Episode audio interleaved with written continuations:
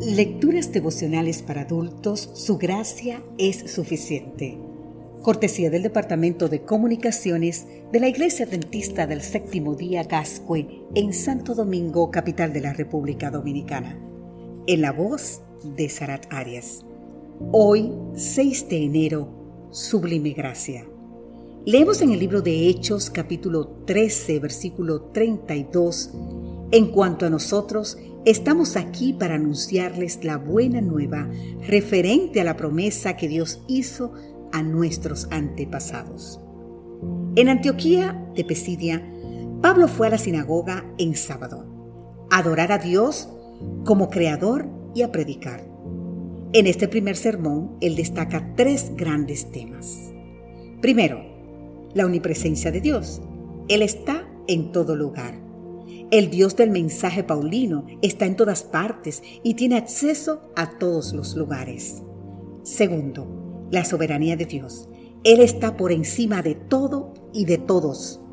En este sermón se destacan los verbos escoger, enaltecer, sacar, soportar, dar, levantar, temer y conocer, que muestran el propósito definido de la soberanía de Dios. Incluso la propia presencia de Pablo era resultado de la voluntad y los planes de Dios. La soberanía de Dios no puede entenderse como contraria al libre albedrío, ya que no suprime nuestra libertad ni nuestra elección puede eludir su soberanía. Tercero y último, la gracia de Dios. Él nos ama.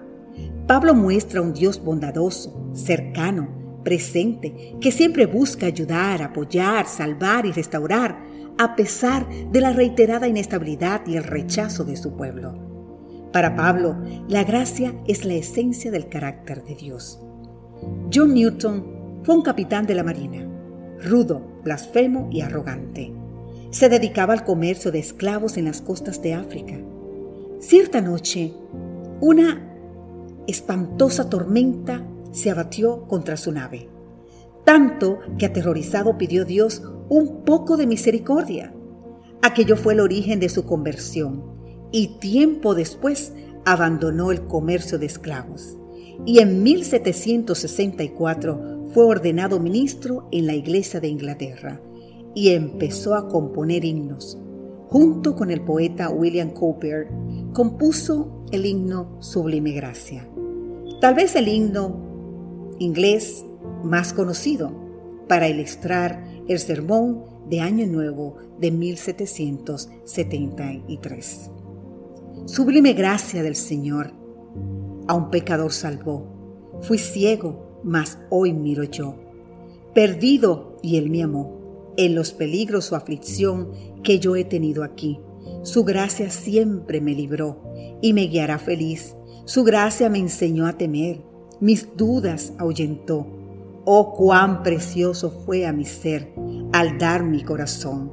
Y cuando en Sión por siglos mil, brillante entre cual sol, yo cantaré por siempre allí su amor que me salvó.